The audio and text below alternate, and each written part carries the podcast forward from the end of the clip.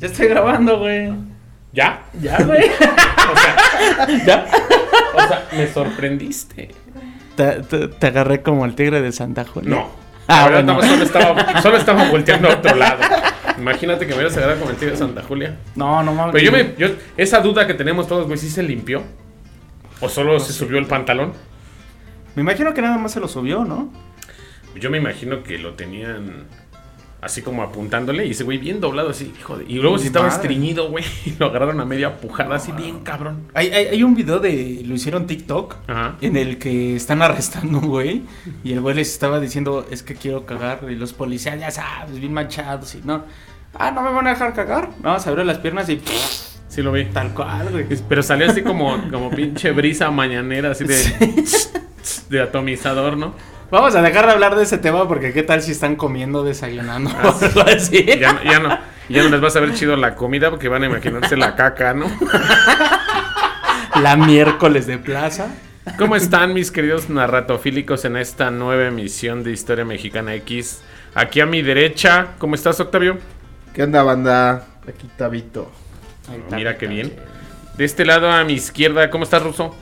Muy bien, excelente. Apenas empezando a retomar eh, esa bonita tradición de el día de San Patricio. Y ya te vas a empedar. Sí. Yo soy Gamaliel y estamos haciendo una nueva emisión de Historia Mexicana X, el podcast dedicado a la historia de México narrado de una manera divertida, graciosa y ligera. En pocas palabras, para la muchedumbre. Para que todos nuestros narratofílicos nos escuchen, aprendan y se rían al mismo tiempo, que creo que es la mejor manera de que aprendan, ¿no? Así es. Y para de Conalep, Sí. Así aprendieron en el Conalep un chingo de güeyes, ¿no? Y sí, la neta sí. muy- Criticamos mucho a los que son del Conalep y no sé qué, pero pues es mira. por burla, es burla de. Es- de- es la de cábula whitezican. mexicano. pero- chiste, más bien. Pero es cábula de White Chican. De White Chican. Pero velo, o sea, el, el mismo White Chican que, que consume lo que son marcas poderosas, una de esas marcas poderosas que es Mercedes-Benz, contrata directamente ahí en el Conalep Pues sí, sale Eso- barato, son bien la chambeadores. mano de obra. Pero que les va bien. Los niños construyendo el futuro, güey. Esos también tienen un chingo de jale. A huevo. Fíjate, este, este programa va a estar bien bueno. Este programa va a hablar de, de historia. Va a, ser, No, va a ser algo importante lo que sucedió. no digas blowjobs, Mary Jane. Así es, así tiene que ser.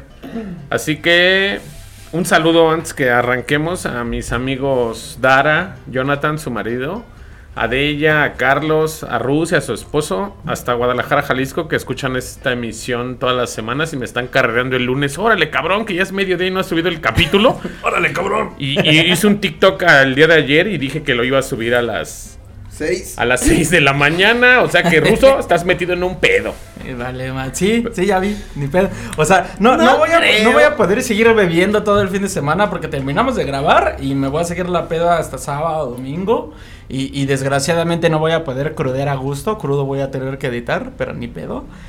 Pero este, también quiero mandar un saludo nuevamente a, a- a Don Shepe. La verdad me marcaron sus palabras, ¿eh? E- e- Eso de que la banda esté aprendiendo historia con una caguama banquetera, uh, es lo más chulo. Somos mejores que la CEP. Sigan Claro. nuestro método.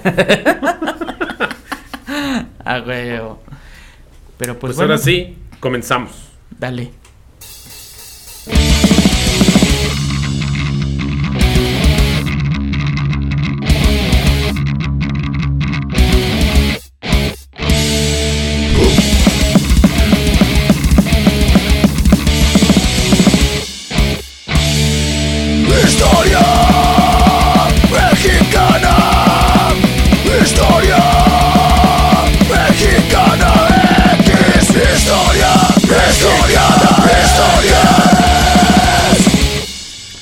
Hace 500 años ocurrió uno de los episodios más transformadores de la historia de México. El 13 de agosto de 1521, o sea, hace 501 años casi, la ciudad indígena de México, Tenochtitlan, hoy la Ciudad de México, fue capturada luego de un estado de sitio y batallas encarnizadas que se prolongaron durante tres meses. Eso es la conquista de México. Ah, ya empezamos con pedos. Pues es que así es esto, güey. No podíamos estar en paz tanto tiempo, no podía ser un, un próspero imperio azteca o ¿Por imperio mexica que durara ¿Por tantos qué? siglos? Pues porque el, meji- el mexicano, el español, el, el humano es culero. Es lo que te iba a decir, o de la humanidad, güey. Y, güey, somos culeros y no dejamos nada en orden. Parece que puros pedos. Así es. Como el perrito, ¿no? Uno- unos pedillos. Unos pedillos. Originaron la, la conquista de México. Era la conquista de México, la cual fue protagonizada por miles de guerreros con rostro y color de piel familiar para los mexicas, porque, pues, o sea, a fin de cuentas, suena culero que lo diga, pero esa tal hazaña fue obra de un ejército 99% indígena y 1% eran hispanos, esclavos africanos, indígenas caribeños, encabezados por un cabrón llamado Hernán Cortés de Monroy y Pizarro Altamirano, papá. Ah, no mames, nunca había sabido su nombre completo ese Ese, güey. es ese cabrón. Lo repetimos para que nos pongan atención. Hernán Cortés de Monroy y Pizarro Altamirano. Hoy en día, un cabrón se apellida así es fino. Un Monroy. O sea, el puro nombre así, de esos güeyes que se apellidan tres, cuatro apellidos porque son finos, güey. No sé por qué. Ah, ten- tengo un valedor que también es Monroy, es color No, del no. tabo. No, no. no, pero el pequeño detalle es que sean varios apellidos juntos. O sea, por ejemplo, Sí.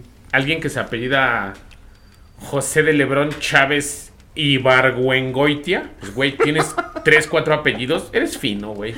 Ah, no mames. Hoy en día, pues uno se apellida así normal, güey. Dos apellidos, porque somos parte de la muchedumbre. Pero una persona con cuatro apellidos, pues es fina, güey. Como el chiste de.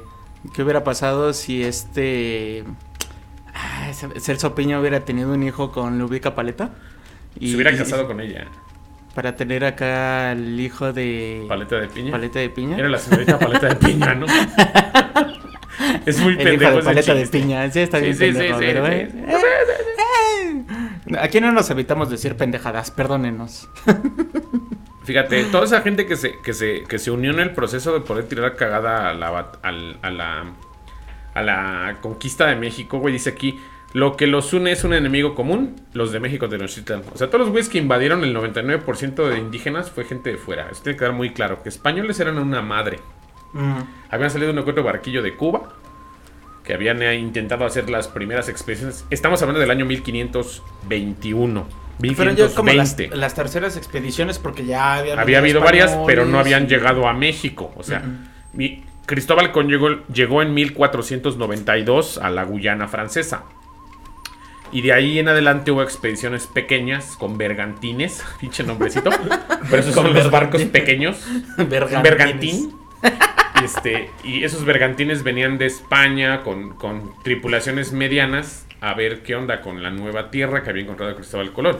Si lo reflejamos a los tiempos actuales, haz de cuenta, ¿en qué año naciste tú? Yo soy del 91. Pues cuando llegó Cristóbal Colón 500 años antes a América. De tu, de tu edad llegaron. O sea, cuando tú naciste. 30 años después están llegando los españoles a, a México. Hasta 1521. 30 años. O sea, estos 30 años que ha sido tu vida es todo ese proceso que apenas van descubriendo el nuevo continente. Bueno, pero, pero hasta cierto punto les benefició porque hay expediciones que se extraviaron y gracias a esas personas extraviadas pudieron ir conociendo. Sí, pues encontrando mejor territorio. Porque al, al inicio llegaron a islas, güey. O sea, el, el reino estaba en Cuba, güey. Ya habían llegado a Cuba, ya estaban instalados en Cuba y no conocían México. Llegaron a las islas caribeñas. Un güey llegó primero, ¿no? Un pinche perdido que se dio un. que se volvió náufrago ocho años antes que, que Hernán Cortés. Y ese güey se quedó por Cancún, Isla Cozumel, andaba cotorreando en la Riviera Maya, ¿no? Sí, a fuerza. Y este cabrón Hernán Cortés llega por Veracruz. Entra a Veracruz y dice, vamos a ver qué pedo con estos güeyes, ¿no? Y entró a... Y lógicamente el imperio azteca o el imperio mexica ya dominaba hasta allá. Fíjate, de México hasta Veracruz era dominado todo por el güey Hasta. Guatemala, ¿no? Así es. Cortés fue un gran articulador de una alianza de los indígenas en ese momento, entonces desconocían que desembocaría en el poder hispano en América. O sea, es algo muy, muy cagado porque no lo vemos con el contexto con el que lo vamos a narrar, ojalá y lo comprendan los narratofílicos. Hasta la caída de Tenochtitlan, los indígenas ven a los españoles como un grupo más de tantos. No concibieron la magnitud del cambio que se avecinaba, güey. No son del todo conscientes de las implicaciones de la presencia española. O sea, para ellos era una bolita de güeritos barbones Ajá. que decían, pues ya vinieron estos güeyes. No, ellos no dimensionaban que atrás de ellos venía un continente de hambreados Sí. a quererse comer Sí. toda esta tierra, güey. Entonces, hecho, por eso las repercusiones o las o las lo que habían realizado los los los mexicas no tenían en su cabeza la dimensión de lo que iba a suceder siglos después. Y aparte porque eh, está esa leyenda de que ya había un escrito de que iba a bajar este... Tenochtitlan. Uh, no, perdón, iba no. a venir Quetzalcóatl que de regreso. iba, iba a bajar Quetzalcoatl con armadura brillante y era un hombre imponente. De Y llegan los españoles mugrosos, llegó este cabrón con hambre, y- barbones. Sí, y pues, no mal. Dijeron, ay, es este güey. cueros. Ah, déjame, güey. Maldita sea. Fíjate, esa, esa presencia española ha dejado a pueblos mexicanos con origen indígena como Tlaxcala bajo un estigma de traición. Pero es una revisión fiel de los hechos muestra que lo ocurrido hace 500 años no fue ni una gesta épica de los hispanos, ni una traición indígena, sino el producto de una alianza muy pragmática.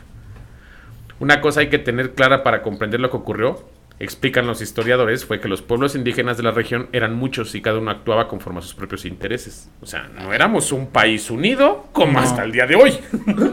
Que a la fecha se sigue marcando eso, ¿no? Que ca- ca- cada quien sigue sus intereses, cada... Y lo cada vamos a dejar como municipio, como estado, como región. Güey, cada quien sigue sus propios intereses y no, no hay una, una unidad como país. Güey, Exacto, no cada existía tribu. antes de los españoles. Esa conquista es muy... Si lo vemos muy objetivamente, güey, pues, güey, fueron comiéndose pueblito por pueblito. Realmente la conquista no fue tal como conquista, porque a fin de cuentas eh, siempre hubo peleas, Ah, siempre claro. hubo guerra después de que Hernán Cortés empezó a colonizar los diferentes pueblos. Jamás estuvieron en paz. Y de hecho los gachupines empezaron a ver ese pedo, ¿no? De que, ay, este tribu tiene pedo con este güey, pues vamos a aliarnos con este güey para darle a la maestra, güey. Para irlos y juntando, empezaban a... hacer un ejército, exactamente un ejército enorme, güey, que pudiera con la gran Tenochtitlan. Hijos de la ver. Así bueno, es. pero es que también en, en contexto, ¿cuántos mexicas no había? 200 mil, según el número de, de los historiadores, eran los que habitaban la Gran Tenochtitlan, más los pueblitos dominados alrededor. ¿Y cuántos somos? ¿Y cuántos, 125 millones de mexicanos. ¿Y cuántos eran? Sí, pues sí. Una cosa hay que tener clara para comprender lo que ocurrió. Explican los historiadores, los pueblos indígenas de la región eran muchos y cada uno actuaba conforme... Oh, eso ya lo había leído. Ah, qué pendejo. Qué pendejo.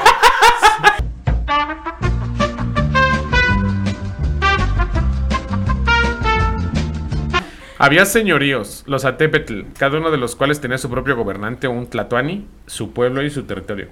O sea, a fin de cuentas eran pequeñas colonias, ¿no? No había esa... ¿Sabes qué se me vino a la cabeza? ¿Qué? Esa mítica película de los Warriors, Eh. que se paraba acá al sensei y diciéndole a todos, saben contar y somos Ah. más que los mexicas. que Así los me a Marco Somos más que los policías Somos más que los en esta ciudad, Nueva York. Decía, acá güey, sí, ya me acuerdo. y Hernán Cortés fue así de, somos más que los mexicas, no mames. Algo así me imagino que hizo, ¿no? Así es. En la práctica funcionaban como ciudad-estado, cada uno de los cuales construía alianzas para expandirse y defenderse. En la práctica funcionaban así. La más poderosa era la Triple Alianza, güey, conformada por los señoríos de México, Tenochtitlan, Texcoco y Tacuba, que controlaban a decenas de pueblos de los alrededores, que en algún momento fueron más de 50.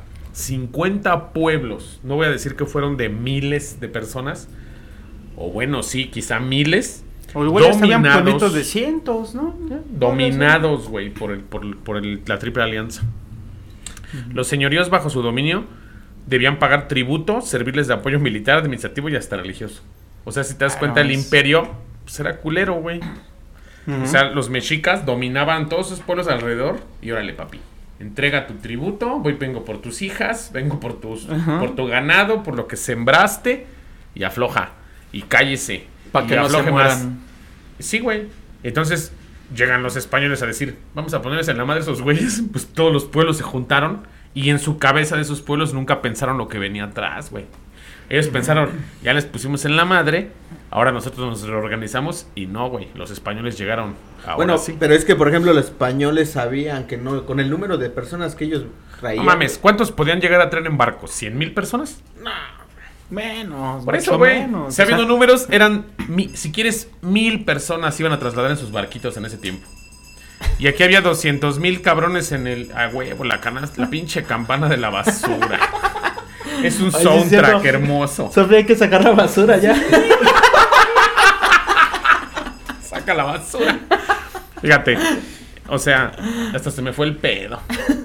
Es que, O sea, las 200 mil personas que vivían en- aquí en la Gran Tenochtitlan, güey, y llegan mil españoles, güey, con la mano en la cintura les rompen la madre. pero ¿por qué fue? O sea, porque unieron a todos los pueblos indígenas de alrededor. Eso es lo que tiene que quedar claro al narratofílico.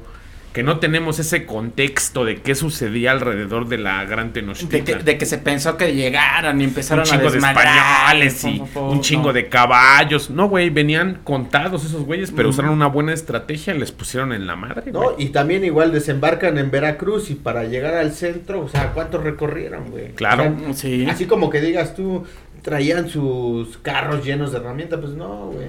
Y algo que les tiene que quedar claro, mira, había pueblos rivales de los mexicas con la, como la Confederación Tlaxcalan, que hoy en día es Tlaxcala, con quienes tuvieron guerras y conflicto mucho antes de la llegada de los europeos. Güey, ya estaban rompiendo la madre y llegan los europeos, aprovecharon eso. El enemigo de mi amigo. No, Es- el enemigo de mi enemigo es, Es mi, mi amigo. amigo. Hay muchos pueblos que estaban resentidos con los mexicas por la política expansionista de la reforma de Moctezuma, el gobernante de la Triple Alianza. O sea, a fin de cuentas, todos los pueblitos pues, querían pedo, ¿no? Los hispanos habían tenido su primer encuentro con Moctezuma en 1519, pero en junio del año siguiente fueron expulsados de la ciudad tras el enfrentamiento de la Noche Triste. O sea, triste para quién, güey, lo que estaba platicando con el Tavo hace rato. Triste para los españoles, porque para nosotros, pues, para que chinguen a su madre, ¿no? O sea, Sí, no, no, noche triste. Porque fue lo que nos dejó marcado en la historia. Noche triste para los que nos gobernaron en ese así es. entonces. Pero para nosotros estuvo a toda madre, ¿no? Che putiza por hijos de perra, ¿no? Sí, pero pues como estábamos mencionando, agarraron la oportunidad, supieron que no iban a poder, y se enteraron de que había gente, más bien los que estaban colonizados por los mismos mexicas, dijeron, güey, no están conformes con este desmadre, vamos a ser inteligentes, ¿no? Claro. De, de hecho, en una parte es- narran así. Ah, Que-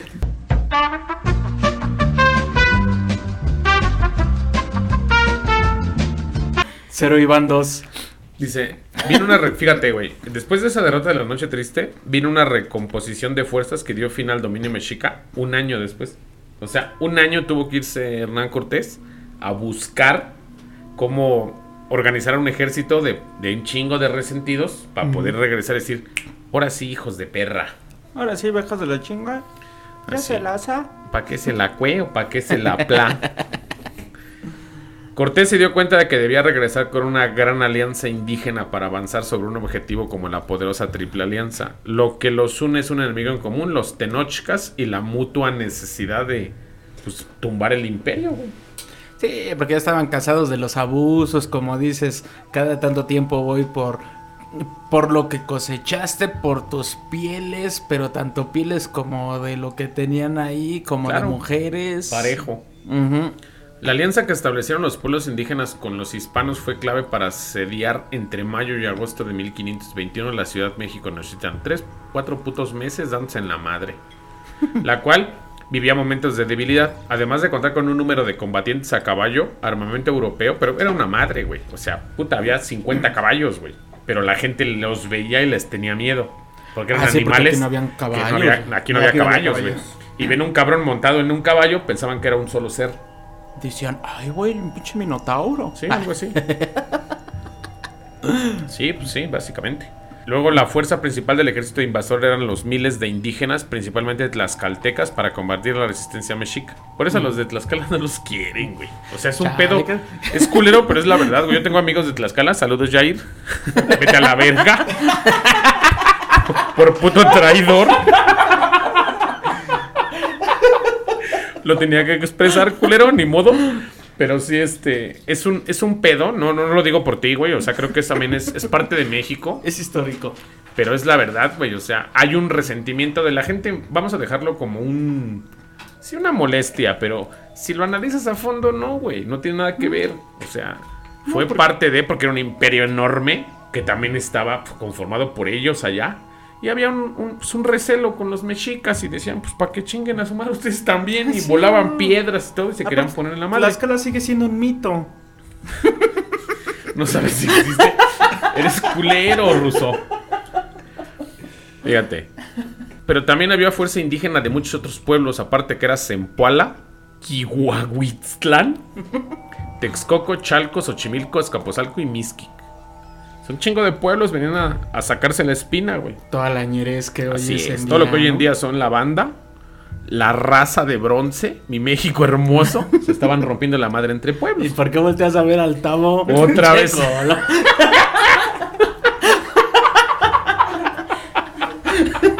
Todo yo, todo yo. Era un ejército enorme, e imponente, con muchísimos efectivos, sobre todo indígenas. Por cada español había 10 o 15 indígenas, además de las fuerzas de apoyo. O sea, traían su ejército perrón, güey. Yo tengo una teoría de lo que estás diciendo. La ¿Teoría o hipótesis? Ahí, disculpa Perdón, que te huele. hipótesis, tienes razón. Si la teoría ya está hipótesis. comprobada, la hipótesis apenas estamos viendo qué va a ser. Cierto, tienes razón. Tengo la hipótesis, se me acaba de surgir la hipótesis de que por eso, todo, pe- pe- perdón por los narratofílicos que nos escuchan en esos lugares, pero los que acabas de mencionar, obviamente Hernán Cortés no venía con la, a la clase alta. Venía igual, sacó a gente de prisiones, sacó a gente que no tenía ni oficio ni beneficio. O sea, le completaron un barco de, mira, te voy a prestar un barco. Te voy a mandar a estos güeyes que aquí son basura. Pero pues si regresas con algo, rífate. Ya vamos y a ver qué pedo. ese güey llega a Veracruz, porque ya venía con unas encomiendas de Cuba. Y los que venían con él dijeron, no, no mames, aquí está de la verga, no conocemos. se querían regresar y que ese güey quema los barcos. Dicen, ni más no se regresan. Venimos a algo. Dicen que es un mito que los quemó, que los encalló. Encallar es que tocaron tierra y pues ya no lo puedes mover, pesa un chingo la madera. Y los desarmó. Después con esa madera construyó los pequeños barquillos con los que se metió a, al- a la- a los canales de Tenochtitlan. Pero al final no creo que haya sido así porque yo no voy a cargar una puta tabla desde Veracruz hasta México caminando. Imagínate, cárgate esos polines, ahí vienen como pendejos. Bueno, pero no eran ellos, traían esclavos. Traían esclavos. Putiza pa'l puto Tra- negros. tabitos ahí No, cargando. cabrón. Esclavos negros. Tabitos. A ver, tipo, tú no eres negro, Tabo. tú no eres negro. es que ve cómo sufre esa represión. Sí. Me siento negro. No, no eres negro. No eres negro, Es que no. yo Tú no rapeas. O sea, Tú no te sientas acá Dog Life, man. Tú no te sientas Snoop Dogg. Va, No. va. Eres, eres este. Eres más acá Raza de Tex-Tex. bronce. A ver. Tex-Tex. Eres No más mames, Aragán y Cia. No piensen, ratofílicos, que somos racistas, solo somos cábulas, ¿eh? Que quede bien Sí, claro no, que nada que ver. no- somos no- una institución libre de racismo. no- nos llevamos bien. Y pesado, ¿no? Pero bien. Es como dicen, el, el día que nos dejemos de cabulear es porque tenemos un pedo, ¿no? sí, Pero- el programa ya va a pasar a ser la hora nacional. Ahorita en este momento todavía hay cábula. Todavía Se pueden reír y decir, ese pinche Gamaliel es culero con el tabo, pero no, es parte de la grabación. Para los que no son de México, la Hora Nacional sale a los domingos a las 9 de la noche, güey. Y se encadenan no. todas las estaciones de radio y está de la verga porque es aburridísimo. Está de la chinga. No, déjame decirte que ya no.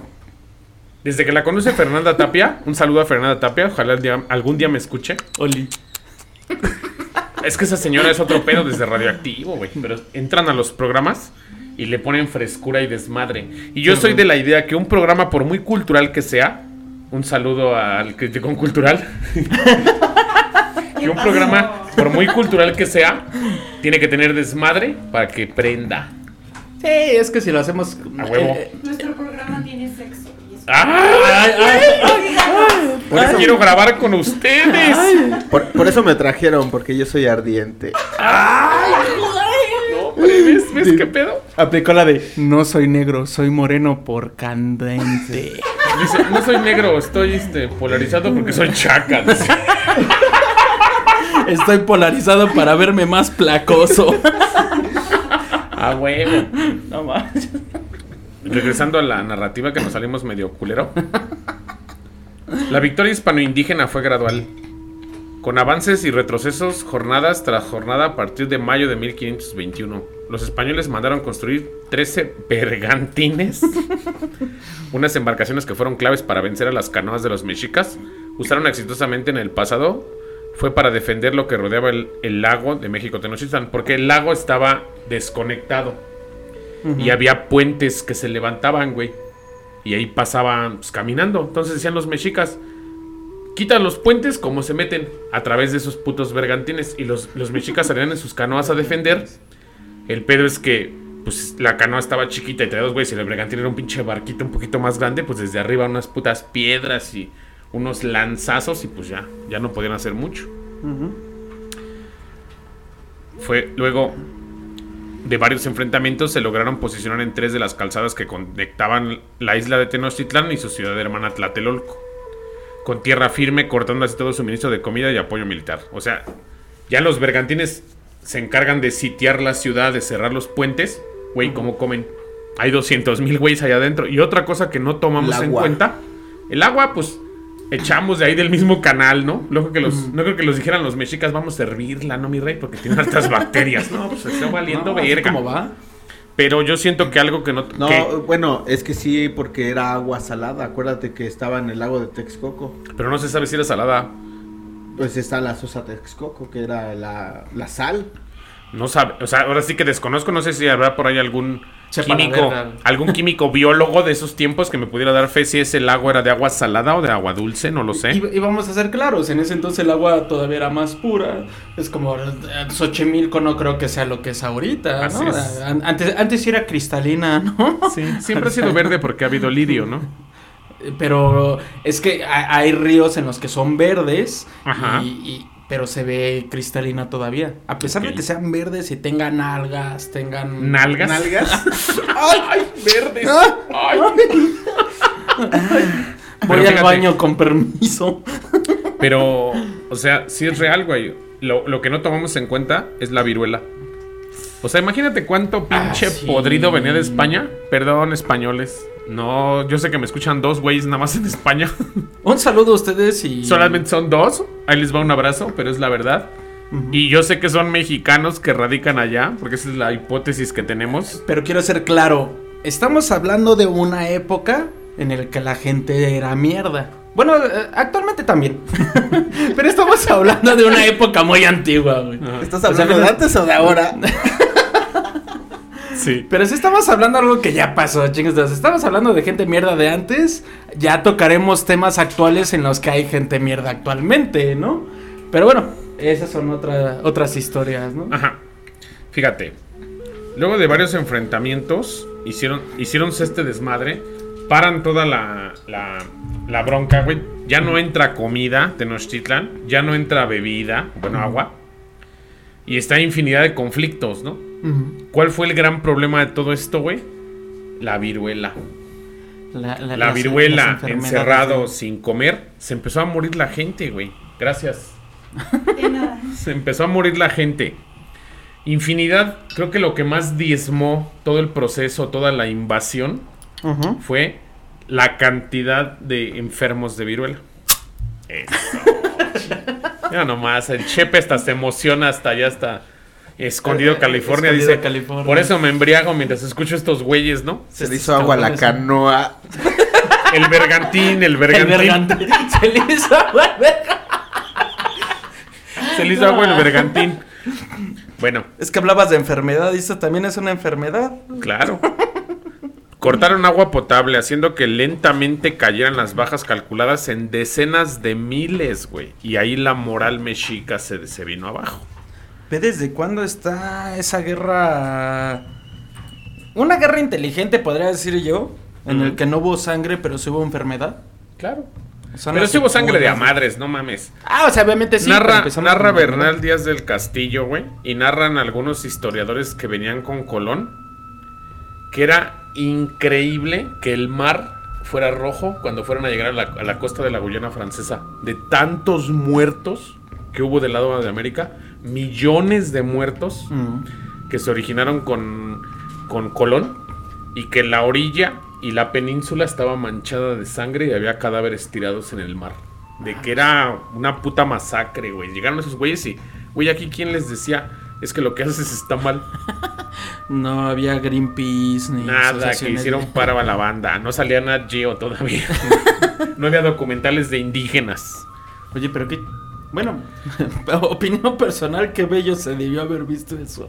Sí, pues un puto desmadre, güey. Todos corriendo por su vida. Vive el caos. Los ¿Los del Mar Rojo? Sí, el mar rojo. Mar rojo. Los mexicas tuvieron algunas victorias en las que capturaron españoles a los que les dieron muerte y colocaron sus cabezas en sitios notorios para intimidar a los enemigos. Fíjate, ese pedo ya lo tenemos de antaño. Fue lo que hicieron Ah, los sí, mismos güey. españoles cuando capturaron a Miguel Hidalgo y Allende Aldama, a los primeros gestores de la independencia, y metieron su pinche cabeza en unas lanzas en la lóndiga de Granaditas en Guanajuato. Pero déjame hacer un paréntesis. Eso no, e- eso no fue exclusivo de los españoles. Lo aprendieron de los galeses. Porque lo- los mismos vikingos, bueno, parte Pero de aquí lo dicen que era- eran los, los mexicas, güey. Por eso, por eso. Pero, o sea, qué curioso que Todos tanto culturas de acá como culturas. O sea, hay- hay- más antiguo esa práctica fueron los vikingos, parte de los galeses, escandinavos y todo eso. No era tanto Galos. que empalaran, ajá. No, no, no era tanto que empalaran las cabezas de sus enemigos, sino que usaban los cráneos de sus enemigos y sus pieles para protegerse en las guerras, para que las culturas más pequeñas dijeran, ay güey, estos güeyes traen muertos encima. Ok. Y de ser así de, ay güey, que mames, quiero ser vikingo, cabrón. Sí, sí, a huevo. Ujú. ¿Y Eso, eso lo relató Bernardino de Sagún.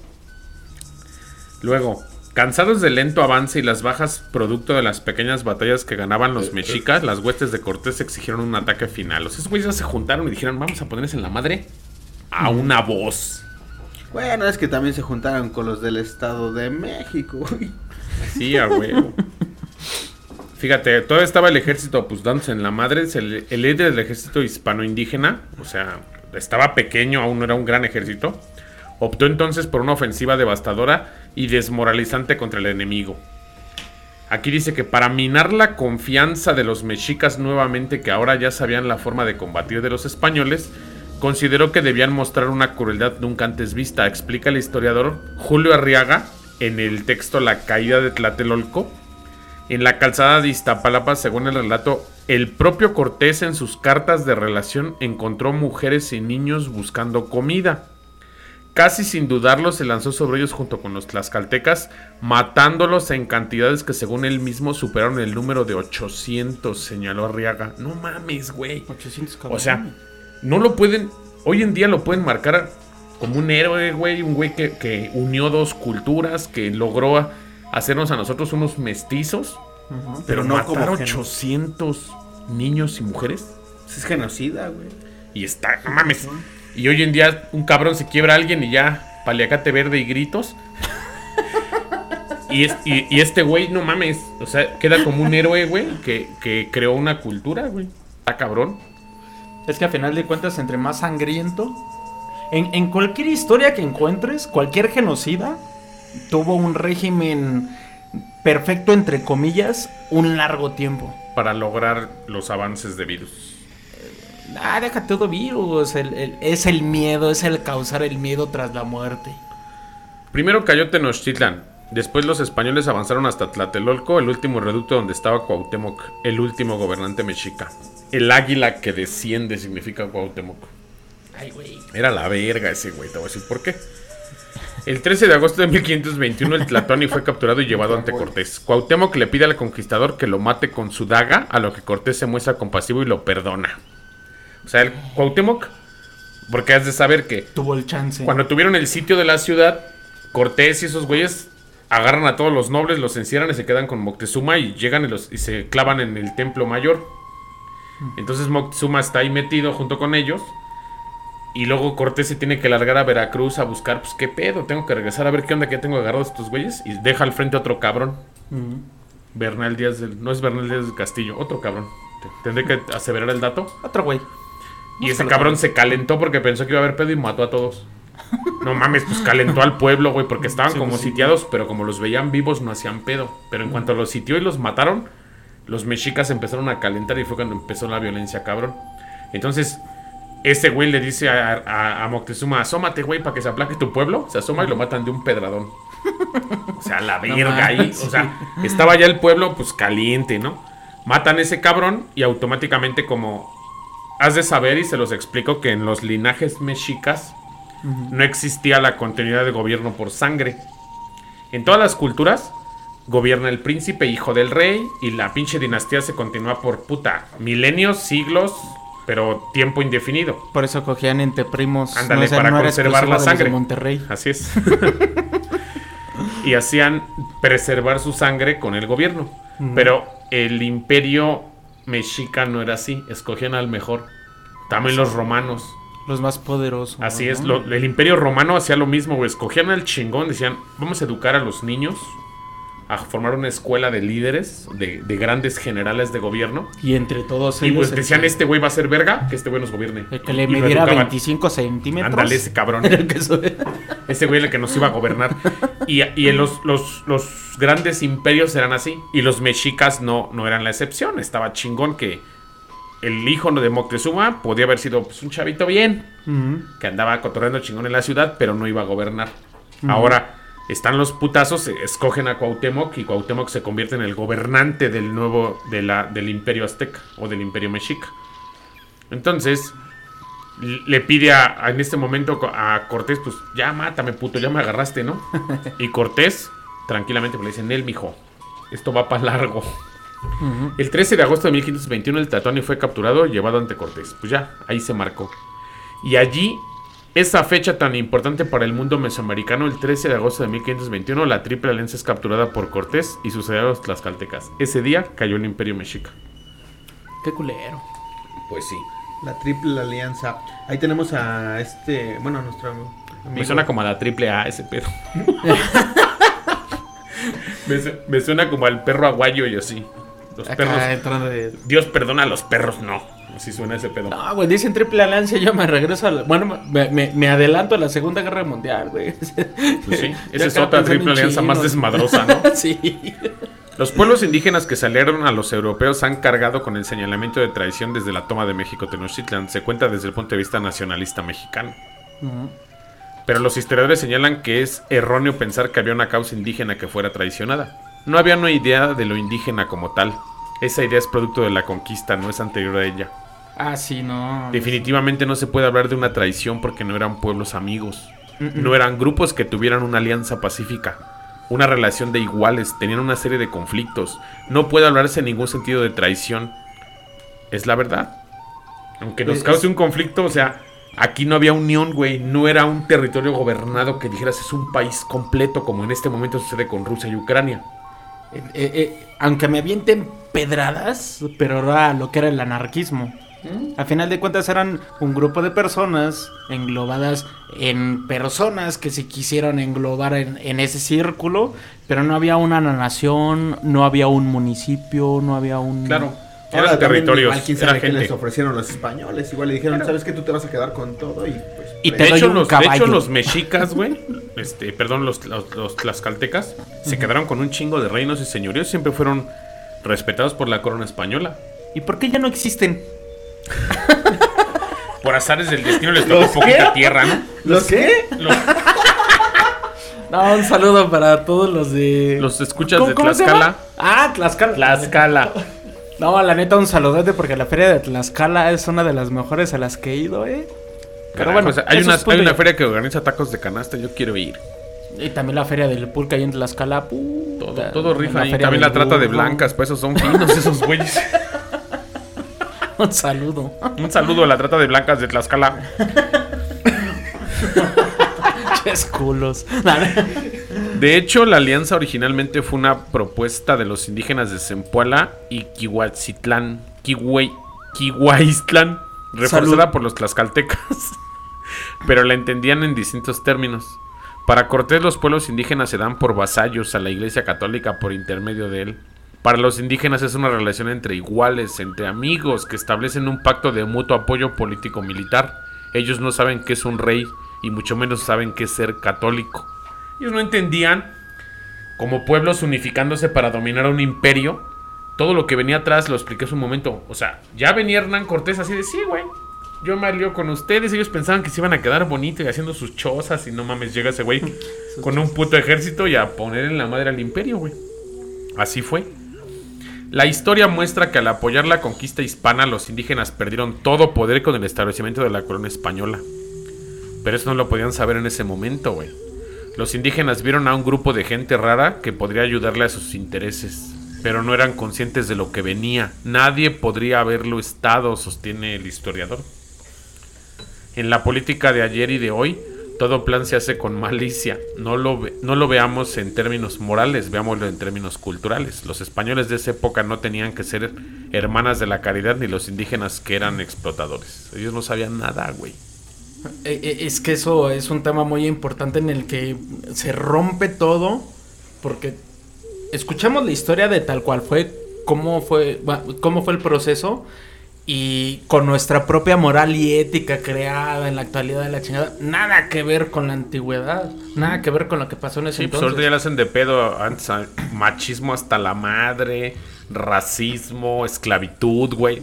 O sea, esos güeyes no veían a los, a los mexicas como sus iguales, güey. Sí, no, antes no existía una ética, antes no existía una moral. Y si la existía, ellos no la practicaban. menos. Bueno, pero es que era como el en la primaria, ¿no, güey? El niño gandaya, güey, que llegaba y pum, les pegaba el... Ese eras tú, ¿no? Sí, güey. Yo tengo Era de esos niños con- madre, dame tu torta, puto. Sí, da- dame tus galletas. A mí se me sacaban mis galletas en la primaria. A güey. mí también me quitaban mis cosas. güey. Ser, ser, ser güero en tierra de bronce se había sufrimiento, güey. Es una cruz que. A Chile hay yo que sí tenía cargar, ¿no? bullying, güey. Y a mí también me cargaron bullying en la primaria. Chinguen a su madre, hijos de perra. En la primaria sí me fue mal, güey. Yo Ah, sí o sea, a acepto, o sea, también, nunca, güey. nunca me va a dar pena aceptar que yo fui un niño buleado, güey, por ser pensante. Eh, sí. Pedos. Pues es que sí, güey, eso se carga. No, es que a mí Es una cruz bien, ca- bien cagada, pero tú actúas diferente, tú hablas diferente, no por ser mamón, no por ser superior, tiene que quedar muy claro y es buen momento para explicarlo. No, no, no te sientes más que la gente, si no eres diferente, tienes gustos diferentes, tú no, tú no andas corriendo en, el, en, en la, en, la, en la salida, en el receso, tú no andas echando desmadre, tú estás clavado viendo tus caricaturas, jugando tus jueguitos. Ah, pues es que tú eres sabes que te divierte, eres un niño ñoño que le gustan sus programas televisivos y los demás niños son felices rompiéndose la madre, aventándose piedras. Es- Ay, sí. Haces tu cara de hola, ¿cómo están? Me llamo Tabo. O sea, Y- niños y- y yo- salvajes con niños que, que por naturaleza, porque mis primos también son unos apaches, cabrón. O sea, Yo todo lo contrario, o sea, yo independientemente de todo eso, yo literal, literal, por ser demasiado blanco, ahorita ya soy güero, ya me tosté un poquito, pero sí era muy blanco. güey. eres un pinche pollo de bachoco a Sí, medio. de esos güey. que no les da la- el sol en la ventana, que están en medio del. De los que apenas se están descargando del tráiler, así de blanco, güey. Así tal cual, güey. De los que...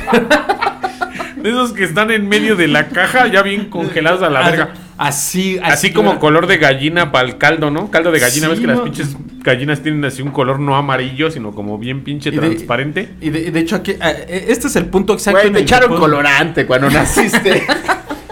No, güey. Lo, lo bañaba con cloro hasta, su mamá. hasta- hasta mis tíos, hasta mis tíos me... Me- engrasante, güey. ese desenmogrador. Hasta mis tíos me hacían la cábula de que, no le, le- le decían a mi mamá, "Ah, tus hijos sí los tostaste bien y todo y este güey lo sacaste antes del horno, bien crudo Sí, y la huevo. Pero a- a- aquí puedo aclarar el punto de, hago comentarios racistas entre comillas, pero no es la cábula, la verdad estoy muy en contra del racismo, porque yo sí sufrí muchísimo racismo por ser muy blanco. güey. Pues es que así es, güey. Por desgracia, al ser diferente y al no encajar en un, en un círculo, siempre va a existir el castrocito, el que junta a todos, el, que te- el que se burla de ti, el que te, te ve diferente y por ser diferente siempre vas a sufrir discriminación. Güey, cuando yo estaba chico, eh, bueno, esa es una anécdota, la verdad, pues, no me acuerdo, la neta. Pero, pero por ejemplo, me cuenta mamá, güey, que yo una ocasión hay una foto con la cara así completamente blanca, güey, blanca, blanca. Porque No yo quería ser güero, cabrón. Fue como angelitos negros este güey. Sí, güey. Se puso polvo de arroz en su cara. Ahora ya me quieres, mamá, porque Se- ya soy güero. Se glaseó acá con las donitas bimbo. No mames, qué pinche racista se escuchó eso, pero ni pedo. Y luego. Pero es la No, cábula. Ah, deja, espérate. Y luego. No, pues sí, sufrí racismo, güey. Pero ¿quién te cargaba carrilla? No, pues es que yo creo que en la primaria, güey, pues yo creo que se, se encuentras todos esos contextos, Güey, ¿no, güey? yo fui ojos de gargajo como seis años. Ah, no mames, yo también, güey. Toda la gente, güey, ¿qué pasó, pinche ojos de gargajo? Y yo así de. Y eres niño, güey. Y, y lo cargas como un chale, ¿no? Quisiera tener los ojos como todos los demás. Creces y dices. Negro. No. Nel, sí. Me, me pasó lo mismo porque la primaria. Creces en y la- dices, no. Sí, sí, en la primaria en la que fines. estaba. Ajá, en la primera en la que estaba, estaba junto a una secundaria. Y, y yo en tercer grado, igual siempre fui ojos de gargajo. Hasta que las de secundaria, y, ay, qué bonitos ojos tienes. Y yo de, así, ¿Qué hubo las Esto funciona. perros? Esto funciona para otra cosa, ¿verdad? Sí, ah. Pero sí, güey. O sea, sí, sí, sí fui el ojos de gargajo y era, era bien odioso, güey. Era un pedo que tú decías, chale. Y sí. Y cuando eres niño, güey, pues tú no entiendes muchas cosas, güey. Pero los, fíjate qué pinche grado de bullying o qué pinche grado de racismo existe en las casas de esos niños para que en la primaria vayan y se burlen de tus ojos, güey. Y, y mira, regresando ahora sé que al regresando al tema en el que estábamos hablando que ellos no tenían un contexto de ética y todo eso. O sea, el racismo simplemente lo llegaron a aplicar Por ser diferente. exacto. Al güey que es diferente. ¿Han visto unos memes que dicen, pobrecitos niños de África, qué malitos? Y viene un, un japonés y unos negritos jalándose los ojos así como al lado de él, así. No mames. Pinches chamacos también son castrosos. O sea, tú ves un güey diferente y le haces racismo. Tú ves un güey que no es como tú. Y, y como tú, si fuéramos igual uno a uno, creo que nada más nos veríamos las diferencias. Pero si existen 25 de uno y uno diferente, sobre su pinche madre. Sí. Bueno, es que también el mexicano es bien castroso para poner apodos, güey. ¿no? Pero O sea, ¿por Somos qué? de los mejores güeyes somos? para poner apodos en el mundo, güey. O sea, tu apodo siempre va a ser con una deficiencia física, una diferencia física, güey. Hasta la tumba te Vamos va a, seguir. tener uno bien cagado. Yo he conocido güeyes que no tienen brazo y les dicen Sinaloa, güey. No mames. Neta, güey. Un güey no tenía brazo, el sinaloense. Entonces, ¿qué pedo con esos apodos, güey? Un güey bien cejón, el pocaluz. Neta, güey. O sea, sí, güey. O sea, el mexicano es, es no mames. Encuentran, encuentras apodos, güey. Hay un güey, un, un amigo de, de mi papá en la infancia, güey. El güey siempre hablaba y le decía así. Y chupaba hacia adentro. Así. ¿Qué pasó, güey? ¿Cómo estás? Y le decían el enchilado, güey. Es que, güey, gracias a esa mezcolanza que tuvimos con los españoles, y por, por eso, porque vemos detalles de Sí, la gente o sea, que somos muy observadores, güey. Sí, güey. Tú ves un güey cómo camina, güey. Así. Ah, güey. No falta el cabrón que es medio chino, el borrego. El borrego. Güey, todo el mundo tiene un puto apodo con su, con su forma física, güey. Sí. O sea, y, y esa picardía, esa, esa peculiaridad es muy del mexicano, güey, de poner apodos así.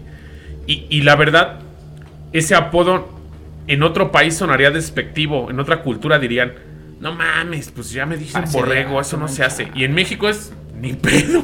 Ah, de aquí a la tumba vas a De ser aquí a el la borrego, tumba vas a ser el borrego, güey. cabrón, hasta que te Estaría mueras. chido que nuestros escuchas nos mandaran su apodo, ¿no, güey? O sea, a Apodos, decían- ejemplos de apodos a las redes, así de, güey. Pero a que mí nos- como me decían, dices. Que, no que mames. nos manden su apodo, si les marcó su infancia o fue de adolescencia ¿Eh? y el porqué de su apodo, sin pena. Pues es que a fin de cuentas es algo. Por desgracia, hay gente que le cargó o le causó estigmas psicológicos, güey. Hay apodos que dices, chale, no me gusta, pero pues así me conoce todo mundo, cabrón. Y ni pedo. Y, y el que te lo puso se va, se va así de. y se ríe de ti, ni pedo, güey. Güey, a mí en, la, en los motociclismos me dicen el chapulín, no sé por qué, güey. Ah, lo saludas. También te pasas de lanza, güey, no mames. Eres medio chapulín, ¿verdad, cabrón? Ahora sí que el 13 de agosto de 1521 termina la era de la Triple Alianza en el poder, pero no ocurrió un cambio de la noche a la mañana. Pasaron décadas para que se consolidara un nuevo orden de la vida en el territorio del dominio mexica, que pasó a ser el de la Nueva España. No es solo la situación de un grupo de poder, por otro lado fue un cambio cultural, político, económico, lingüístico, biológico radical. O sea, en todos los aspectos, güey. Sí, pues, O sea, cambió la alimentación, güey. Llegaron animales nuevos, llegaron semillas, llegaron frutas, güey. Llegó el pan, güey. Aquí había tamales, la mezcla del pan Llega y el del trigo, tamal. la sale la pinche guajolota, güey. Es una Toma. unión de culturas, la guajolota. no mames. Es la manera más pendeja o la manera más simple de decir ¿Cómo unes dos culturas? Pues los tamales mexicanos que eran en hoja de maíz. Luego ya les pusiste manteca para que subieran chingón, porque era muy insípido, yo creo, el maíz. Ah, pues ya les ponemos pollito. Ahora ponle una salsita que lleva chile y tomate. Ahora eso, ponle manteca de puerco y mételo en un pan. Lleva unión de las dos culturas, que el cerdo venía de Europa, el pan, de este lado el maíz, el pollo y los chiles. Y güey, la torta de tamales, otro pedo. No manches, se me antojó, güey. Yo ¿Y ayer es me algo? cené una, la neta. Es algo que nos marcó, güey. O sea, Se me antojó tu tamal, güey. eh, no, a huevo. ¡Qué choto! Y fíjate, esa unión de, de alimentación, la manera en la, la vestimenta, el, el clima tan variado, las frutas que sembraron aquí, que venían de allá, lo que se llevaron de aquí hacia allá y de allá hacia acá.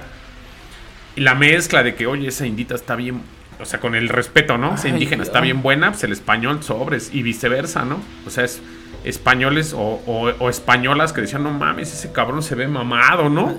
Eh, Acá, ¿Perdón? acá Perdón, encontraron. decían, duraznos. "Ah, perdón, me llamaron, me llamaron. Ese güey. Y Fíjate, y, y con ese, con esa mezcla de culturas, güey, surgimos una cultura nueva, porque no somos ni españoles, ni somos indígenas. Y no se replicó al 100 la cultura española acá, ni se replicó la parte indígena y se continuó, sino se unieron las dos y somos esa pinche mezcolanza que hoy en día somos los mexicanos. Un aplauso, por favor. Se, se agradece, o sea, se repudia por los. No, Sí. qué aplausos, eh. Es un aplauso de cachete, de pelvis. Ándale. Se, se repudia, pero al mismo tiempo se agradece. No por Mm. nada dicen que la raza de bronce es la mejor.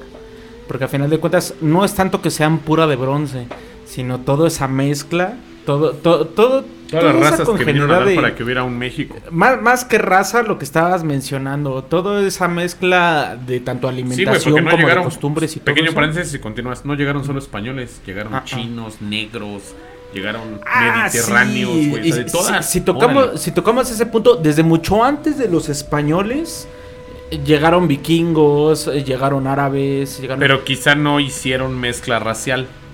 Es que ellos sí sabían respetar. Ellos sí tenían ese punto de decir, son una cultura, te comparto esto, me compartes aquello y me regreso a mi desmadre. Que No, bueno, es que es el una contexto leyenda, es ¿no? que España sí venía a conquistar, güey. No sabía. que Bueno, no venían. sabían, pero sí. Ya sí cuando vieron lo que había, dijeron. Más que llegar a conquistar, llegaron por la avaricia. De que dijeron, güey, ellos están aceptando espejos por oro. Porque les- Bueno, no, más bien el contexto es de que ellos venían a buscar tierra nueva, güey. Venían a, bueno, iban a las A ver qué Indias. encontraban. Y, y, por ejemplo, ahí encontraron oro, cara. Y, y el mexicano, o el mexica, veía el oro, pues, oro, normal. Sí, pues era y no como- mames, el español, el oro era, simbolizaba la compra o la adquisición de infinidad de cosas. De aquí el oro era como un pedo que me acabo de tirar. Así es. A partir de la captura de México Tenochtitlan, la empresa hispana en América se extendía hacia una enorme expansión por Centro y Sudamérica en las décadas siguientes. A partir del 13 de agosto de 1521 fue el primer gran capítulo de la construcción del mundo moderno. El cambio del mundo como lo conocían. El 13 de agosto de 1521 fue ese gran día en la importancia de, de la humanidad. Los pueblos de la región de Mesoamérica a la que pertenecía México Tenochtitlan no acaban en 1521, sino que empiezan a transformarse y es el inicio de una enorme experiencia cultural que se llama la Nueva España. Pinche país culero. Déjame decirte que no. Ya lo veremos en nuestro siguiente episodio. Lo ¿Qué veremos en fue siguiente la Nueva España? Porque muchos dicen, pues es que nos conquistaron los españoles y luego la independencia. Güey, hay 300 años allá en De medio. De diferencia, 1521 a 1821 hay 300 años. Vo- Voy a hacer el Hay paréntesis. más tiempo en esos 300 años que los 200 que llevamos independientes ahorita. Voy a hacer el paréntesis de y, lo que y- y no se ve, o sea, no se escucha, no se sabe mucho de eso. Exactamente. Hay un espacio en la Nueva España que no se... No que, se sabe que no sabemos. que Es una ventana enorme saber que hubo un virrey. Hubo un chingo de virreyes. En, en murieron. 100 a- tan solo en 100 años ahorita. de la revolución para acá, ¿qué tanta cambio ha habido? Eh, Imagínate 300 años. O de economía, de desarrollo, de Si yo crecimiento. no sé qué pasó la semana pasada, güey. Imagínate, es un flashback de qué, qué pedo, qué pasó. Imagínate 300 años. Y, y hay registro, un registro más fidedigno de esos 300 años. Quizá de la conquista tenemos la visión de los españoles, tenemos algunos escritos de los mismos mexicas, pero no tan claros. O sea, esta parte de la, de la conquista está narrada por los españoles, por los ganadores. Y no tenemos un, un proceso visto por las dos partes, porque siempre el que cuenta la guerra es el que gana. Recuerden eso. el- El, que- el el que ganador cuenta es el que ganador, es el que nos historia. cuenta cómo estuvo el pedo, ¿no? Exacto. Pero si lo ves objetivamente, dentro de los que ganaron venían güeyes que contaban la historia pues, objetivamente. Entonces, en la Nueva España hay un poco más de registros, fechas, datos. Y también tiene un interés encabronado que siento, a mi parecer, no nos vamos a poder comer 300 años de cultura en un solo episodio. Lo haremos por Sí, no. secciones y les contaremos lo bonito que es la Nueva España para la importancia del crecimiento del mundo. Pues sí, la verdad es que sí. Y, y- y yo haciendo ese paréntesis del por qué mi comentario de pinche país culero, voy a dejar pensando a, los narratofílicos. Yo siempre he dicho, el mexicano tiene la mejor cultura en todo el mundo. No lo digo yo. Lo dicen muchísimos extranjeros y lo que nos escuchan, eh, quiero que nos hagan saber en nuestras redes sociales el por qué. Porque yo sé que en cualquier parte del mundo no, nos lo llegan a decir. Tenemos tanto comida, tanto tradiciones, tanto cultura, tanto la vestimenta, absolutamente muchísimas cosas y somos tan ricos culturalmente que es tan hermoso desde paisajes, desde lo que tenemos en nuestros museos, desde las historias de la prehistoria que llegamos a tener aquí en México hasta la posthistoria. Pero llegando a la historia que estamos actualmente, la verdad somos un, un poblado, quiero reducirme un poquito aquí al decirlo, pero la verdad tenemos una cultura actualmente del asco. Porque O sea, hemos no perdido muchos valores, mucha continuidad. Perdimos mucha valores, perdimos... Pero eso no se lo voy a decir la- a México, eso lo digo al mundo, güey. O sea, yo se lo, Es yo se lo pongo con- y también algo que dejo muy claro como, como, como fan de la historia, de estudiar lo que sucedió. Güey, somos países relativamente nuevos, güey. Nuestra cultura fue borrada al, al este proceso de la conquista. Nos desmadran lo que teníamos, que platicábamos en el capítulo anterior. El drenaje, la limpieza, lo que tenía el mexicano, el mexica desarrollado, la se borra la se borra. Así es, toda esa educación que tenía el mexica se pierde, se une con la del español y el mexicano siempre vivió agachado y arrodillado, güey. Entonces, eso sucede en todo Sudamérica, todo Centroamérica, porque son países que hace poco adquieren su independencia, y lo digo hace 200 años en promedio, y comienzan a vivir bajo la observación del imperio yanqui. Por eso Sudamérica no ha tenido un gran desarrollo, porque hemos sido vecinos de los gringos estos últimos 200 años y no podemos crecer como país. También muchos errores en nuestra manera de pensar. Somos un, un país muy individualista. a veces nos hace falta esa unión como país para salir adelante, güey. Esa, esa manera de vernos como hermanos es difícil. Cada país tiene su, su centralismo muy marcado, güey. Y, y por desgracia, hay culturas como los chinos que llevan miles de años conservándola porque no han sido invadidos. Y así muchos Eso. países europeos, güey, que... Aca- acabas de decir la palabra clave. Todos los, todos los países colonizados, desgraciadamente, siguen teniendo esa secuela separatista, Así es. como nosotros como mexicanos, en el cual sí te puedo mencionar, lo hemos dicho en programas pasados, en el que desgraciadamente los que han estado eh, en el poder en la cabeza nos han vendido a Estados Unidos. Claro. Y desgraciadamente de ahí viene la raíz al que todos nosotros como mexicanos nos han separado en diferentes ideas de, güey, tú estás mal y no, es que esto está bien y, güey, tú le quieres dar una razón, no sé, tanto social o políticamente correcto, que digas, güey, es que esto puede ser mejor manera aquí y te contestan, no, es que tiene que ser así, a huevo, a huevo, porque lo vi en Facebook, un pedo así, de que somos una cultura que nos estamos dejando llevar por hasta redes sociales que ni siquiera nos pertenecen. Claro. Que van llegando por ideas que vienen más allá y tradecen de, de- de otras culturas que ni siquiera son propias mexicanas. Claro. Y nos estamos separando poco a poco en vez de unificarnos como mexicanos. Pero es que ese, ese proceso, esa, esa manera de pensar, a veces, si en el mismo país, güey, los güeyes que viven en el norte de México nos ven diferente, los que viven en el sur los vemos diferentes, o sea, hasta dentro de nuestro mismo país existe esa separación, güey. Que somos mexicanos, nada más cuando estamos en otro país.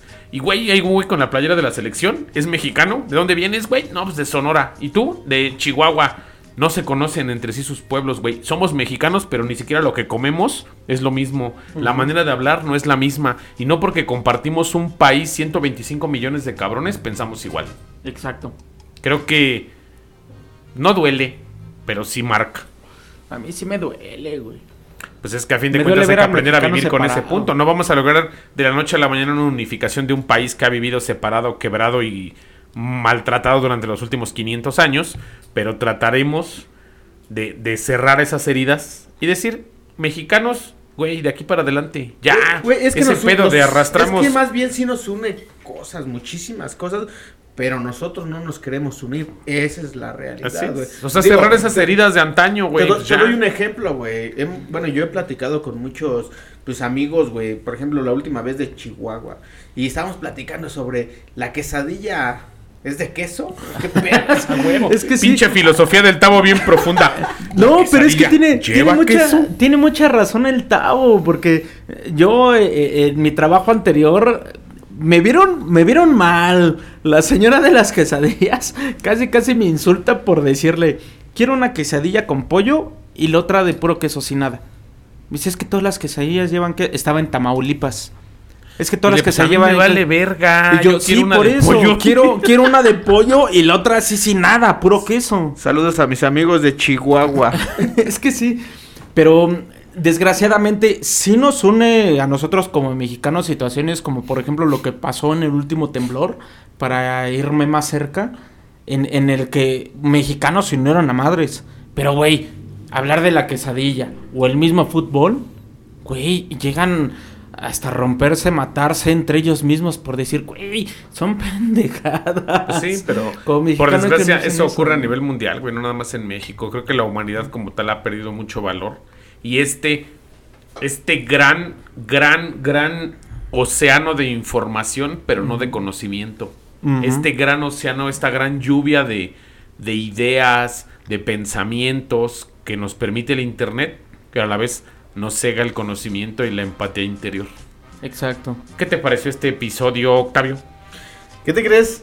Es muy interesante, demasiado interesante porque a raíz de, de lo que pasó en esta época, vienen muchas cosas que hoy en día, en la actualidad, preservamos. Y volvemos a lo mismo, la comida, güey. Bueno, yo, por ejemplo, en lo particular, eh, eh, tengo amigos, güey, que en Estados Unidos me dicen, güey, no mames, es que la comida allá en México pues, está- sabe bien chingona, ¿no? Y le dije, bueno, es que ¿a, a poco allá no hay? Dice, sí hay, pero no sabe igual. Sí, no, es- no, pues no lleva como- la mugre. No lleva la mugre, No la lleva ese grasa, pinche la sazón. Esa pinche grasa negra, güey, en la que hacen las Huevo, carnitas. güey. Que te dices, esa madre me trajo una cuchara y se me va a dar pinche, se va a parar mi carótida. No hay Pero me vale y, mal. y- y- y como te repito, eso en la actualidad es, es comida que tiene, si tú quieres, 100, 200 años, 300 años, 300 años. 500. Y en la actualidad, Ahora pasó el heladero, no mames. Como la está corneta del hela- el- heladero. Del chicharronero allá afuera.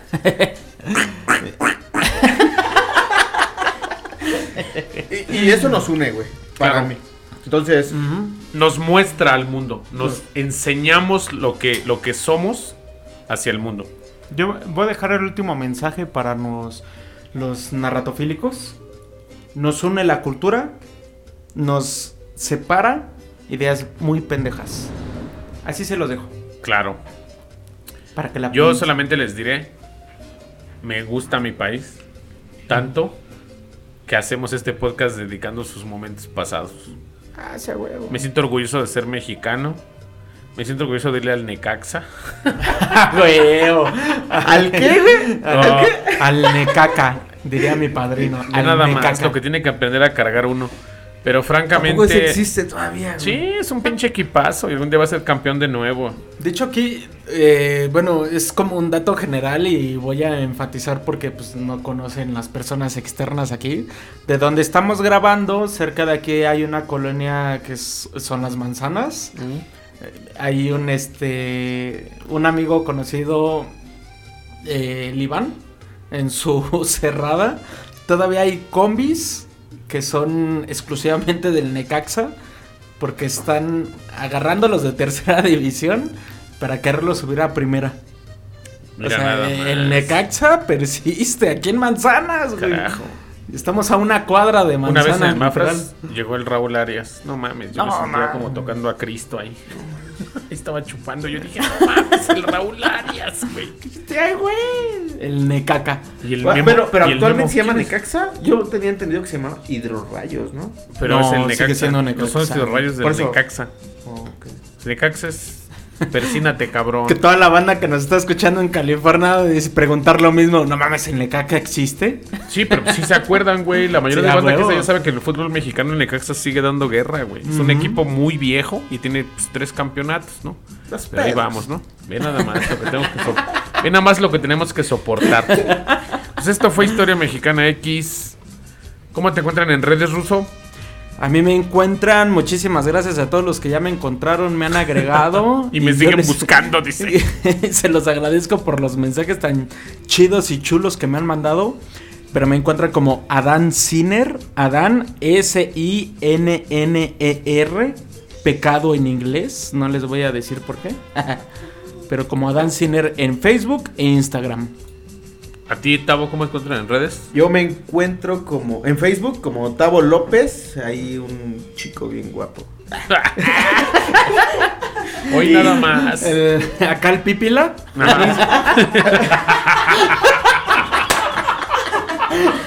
Ya me lo imaginé con su piedrota así, bien mamado, corriendo para la lóndiga Es de el Granaditas. Pipila del ¿no? siglo XXI. A huevo. En vez de una piedrota con unas pesotas. Así a huevo, lo mamado, el lo mamado güey. antepone.